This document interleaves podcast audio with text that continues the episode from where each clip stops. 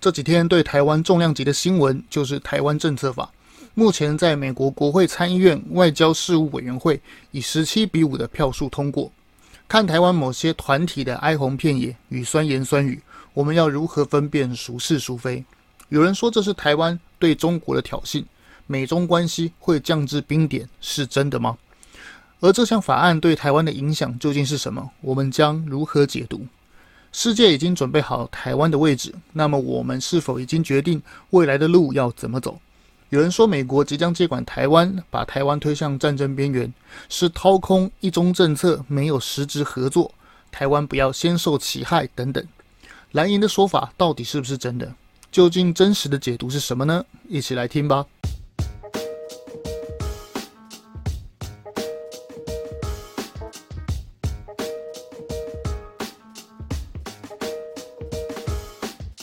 我们一起说真话，事实需要让更多人知道。欢迎收听台湾国际时事 Podcast。路透社九月十一日引用知情人士的话说，拜登政府准备在十月份禁止美国公司向中国出口用于人工智能与晶片制造的半导体。辉达与超威半导体都接收到了美国商务部官方信函的这个要求。如果他们计划要卖给中国任何人工智能芯片产品的话，就必须要获得商务部的许可。熟悉电脑的朋友都知道，NVIDIA 就是制作显示卡的核心公司，而 AMD 超微公司主要的产品就是中央处理器，简称 CPU、图形处理器、主机晶片以及电脑记忆体的主要厂商。如今，这两家科技产业的龙头公司皆被要求禁止卖给中国晶片，而且是由美国行政部门直接下达命令，这就是摆明的宣战。另外，根据报道，科雷、拉姆的三家的这个应用材料公司也收到类似的信函。此举明确了美国正式吹响现代科技战的号角。前几期我们有提到，美国切断中国高科技技术的输出。不管是晶片制作，制作过程中需要的作业系统也停止授权，独缺 NVIDIA 与超微半导体公司。当时我还在想，奇怪，明确禁止让中国制造半导体，却留几个民间公司让中国继续输血，这是什么招？不过还好，没过几个礼拜，马上就把这个漏洞补齐。对于白宫这样的举动，中国外交部新上任的发言人毛宁，哎，这这边插播一下，我听到这个毛宁这个名字啊，我还以为他是什么护法用品毛鳞片，只能说啊，中国人取的名字啊，总是特别有创意，尤其是象形、指示、会意、形声，种种都运用得惟妙惟肖，真是不得不佩服。好，把话题说回来，护法毛鳞片究竟说了什么呢？这个刚上台啊，讲话五秒之内眨眼次数高达十四次，被中国网友说：“哎，你怎么好像在说谎啊？”这个新任发言人的回应到底是什么呢？他说：“美方这么做完全是科技霸权主义，美国企图用自己的科技优势打压新兴市场与发展中国家。美方嘴里说的是公平竞争，但实际上做的是美国优先，实力至上。”随即，这个毛宁啊继续说，随即啊，中国官方就发表了一篇微博啊，微博宣称说开始带风向嘛。他说，美国限制晶片出口是科技霸权主义，这个就是中国操作舆论手法的典型方式嘛，简直就是例行公事。比如说之前发生天然灾害、重大事故的时候，中国就用钢琴王子李云迪嫖娼来转移话题嘛。如今，美国把中国高科技发展彻底掐脖子之后，马上就带风向说美国又在搞霸权主义了。问题是你之前不是说中国科技早就超英赶美，已经能上太空了？美国科技啊，您说的啊，中国说美国科技已经无法与中国匹敌，说中国啊已经自主研发什么高铁啊，还是飞机、战斗机等等等等，超多的自吹自擂。怎么美国只是把它晶片制作的方式关起来不给你用，要几个做显示卡 CPU 的公司不卖晶片给你，那就变成在搞霸权主义？不会吧？照你中国之前的说法，你的科技不就早就甩美国不知道几条街了吗？人家只是把落后的科技不让你使用，根本没差才对吧？不是吗？就像对于会三角函数的高中生而言，隔壁国中生的勾股定理不给你使用，根本没差才对嘛。如今中国你这般跳脚，恰恰就说明那个会三角函数的一定不是你中国嘛。更惨的是，你连勾股定律都不会，搞不好连九九乘法都还没背熟，就先吹嘘说只考数甲要拿一百分。就像在考场里，美国在考试时把考卷 cover 里给你偷看，中国边看边叫嚣说：“我一定考得比你美国高分。”你看，超英赶美。如今现在美国把考卷收起来，中间加了个隔板，不让你偷看，然后你就在那边怨怼说美国在搞考试霸权主义，打压新兴学生与发展中考生，嗯，有道理吗？现在美国把高科技的 WiFi 关起来不给你使用，此举对中国来说已经不是停滞，而是毁灭。加上房价崩溃、经济崩跌，中国人民处在火热的捅鼻子日常。结果，台湾某些人、某些媒体、某些团体，竟然还在幻想说中国很强大，不要选边，不要怎么样。这些人的最新的骗术是说，美国人要推台湾推向战争边缘，他不想要睡帐篷。哎，是的。接着就来讲述这几天台湾的重磅消息：台湾政策法。台湾政策法目前的进度是在美国国会参议院外交委员会刚刚通过，比数是十七比五。而这五个反对的，大家都很好奇是谁，对不对？其实它不是主要反对内容，它是主要是针对军事的内容太少了。其中这五个里面啊，其中有四个是民主党，一个是共和党。美国国会啊是由上下议院所组成，参议院与众议院。八月来台访问的佩洛西是众议院的议长，而上议院也就是说是参议院的议长，通常是由副总统兼任，目前是贺锦丽。不熟悉美国政府运作的听众，过去都会有这样的感觉：诶，怎么感觉新闻一直在说啊，那个通过了，这个笔数审议通过了，但感觉美国的法案好像都没能实行，或是说实行的效果不大。没关系，不要紧，这就来详细说。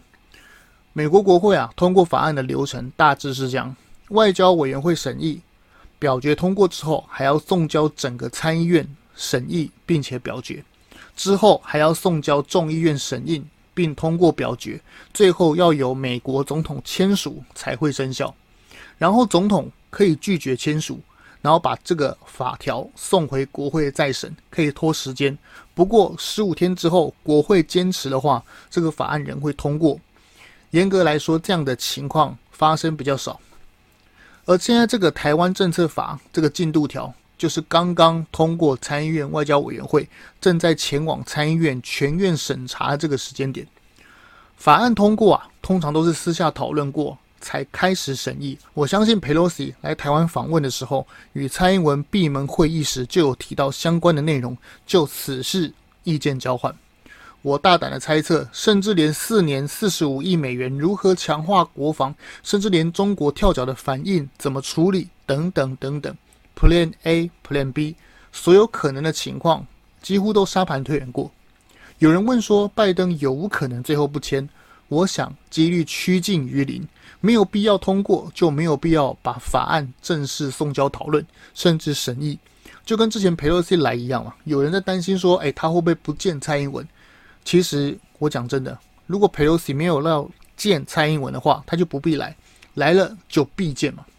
除非是对手拿出更大的筹码来交换，停止国会通过台湾政策法，但我想中国似乎口袋里已经没筹码了。好，接着说台湾政策法的实质内容。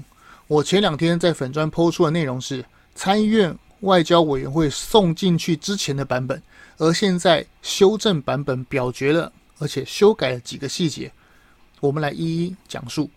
整个法案啊，其实分成三个部分：军事援助。国际外交与制裁中国方面，原先的法条内容是军事上四年援助四十五亿美元，现在变成 Plus 版本，第五年再加给二十亿美元。也就是说，现在外委会表决的这个现在这个版本啊，是五年六十五亿美元。这个不是借款，是无偿提供，白话文就是送的 VIP 大礼包。由于台湾一年的国防预算只有三千亿台币左右。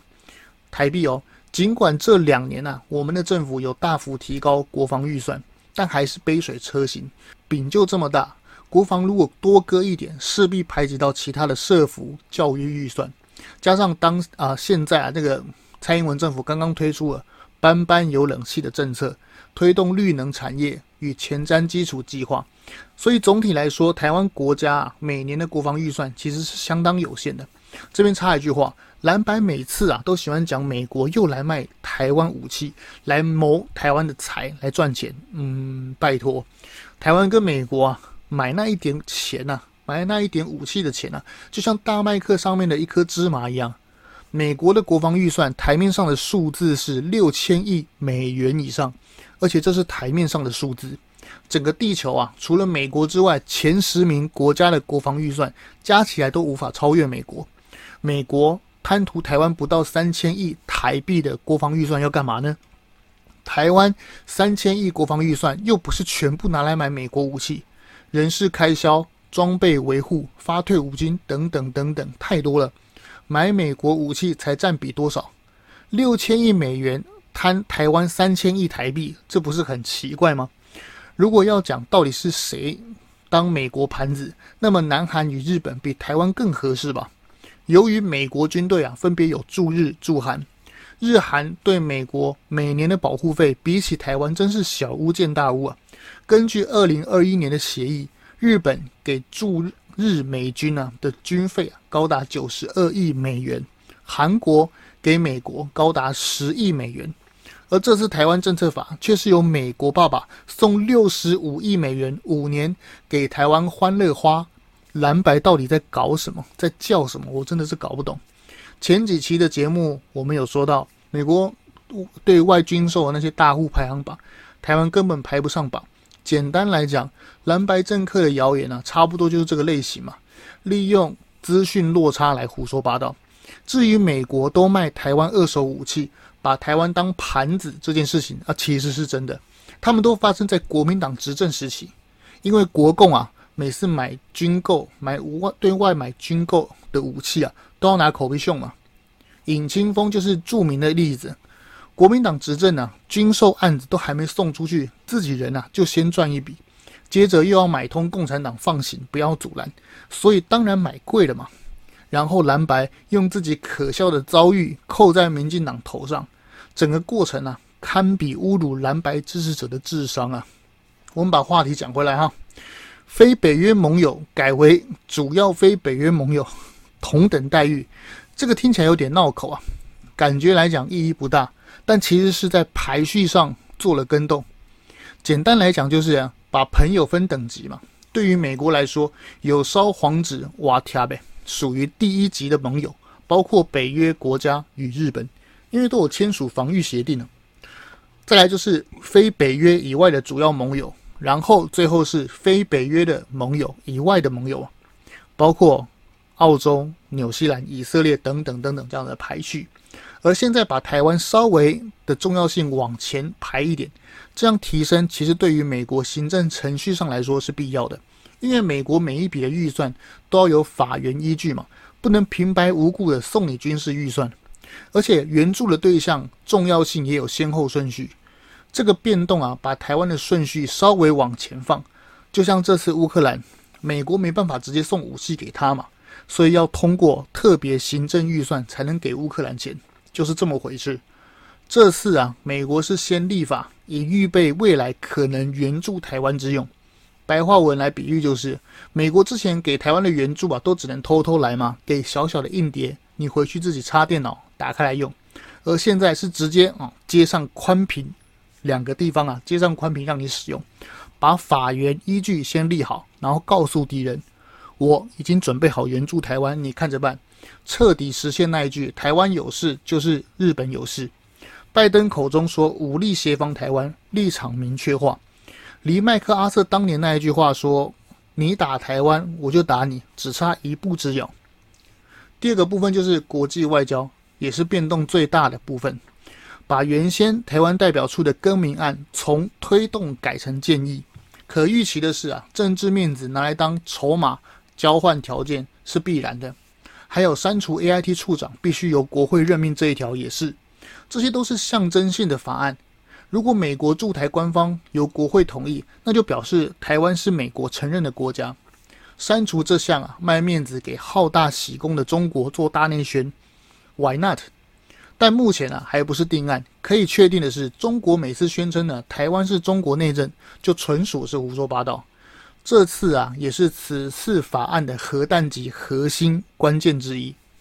中国驻美大使秦刚啊，其实早在八月的时候就得知此消息，于是啊，当时他疯狂的警告美国国务院的官员说，此法案的通过将裂解中美关系，互相召回大使。等等哦，破裂啊！他的意思是破裂，这样子不是正中下怀吗？哦，太好了，那个反正中国每次就一直骂美国嘛，对不对？你那么讨厌他，为什么不跟美国断交呢？你跟你中国跟美国断交，刚好让台湾能够跟美国建交，真的是皆大欢喜啊！你中国啊，就反正你每天看美国不顺眼，那你就反而回去跟普京抱团取暖，这样不是很好吗？真是太棒了！刚刚讲的这两项啊，都是名义上的面子。实际重要的里子啊，是最后两个，分别是要求国务卿删除禁止台湾在美国展示国旗与军服的内规。听起来又是一个很不清不楚的繁文缛节啊！是的，这就是外交上的咬文嚼字嘛，因为可以创造弹性。那我们就讲白话文了哈，白话文就是台湾的国旗、国徽、军服原本是禁止在美国出现的嘛，现在要删除。含义就是，台湾可以在美国领土上展示主权象征的国旗与军队的军服。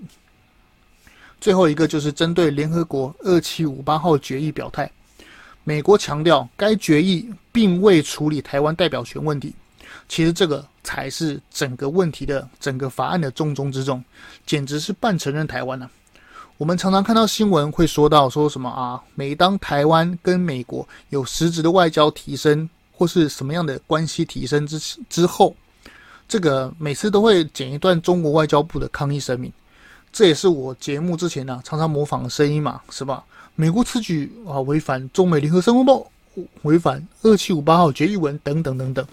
而其中这个二七五八号决议文啊，就是中共取代中华民国在联合国合法地位的嘛，当时就是这样，这就是中华民国在地球上几乎没有国家承认。没有邦交国的主要原因之一嘛，因为中华民国事实上已经不能代表中国，但很可惜的是，我们的宪法还没改，然后国民党还在骗。二七五八号决议文呢，只有决定谁代表中国，但却没有说台湾是谁代表嘛。意思就是说，美国帮台湾开了一个小门，让台湾能借由这扇门进入国际嘛。解答就是台湾。细心的大家都能知道。常看我的粉专与收听节目的朋友也能知道，全世界都说都承认我们是台湾，从未讲我们是中华民国吧？裴洛西这次来台湾也说我们是台湾兼任之岛，称蔡英文是台湾总统啊。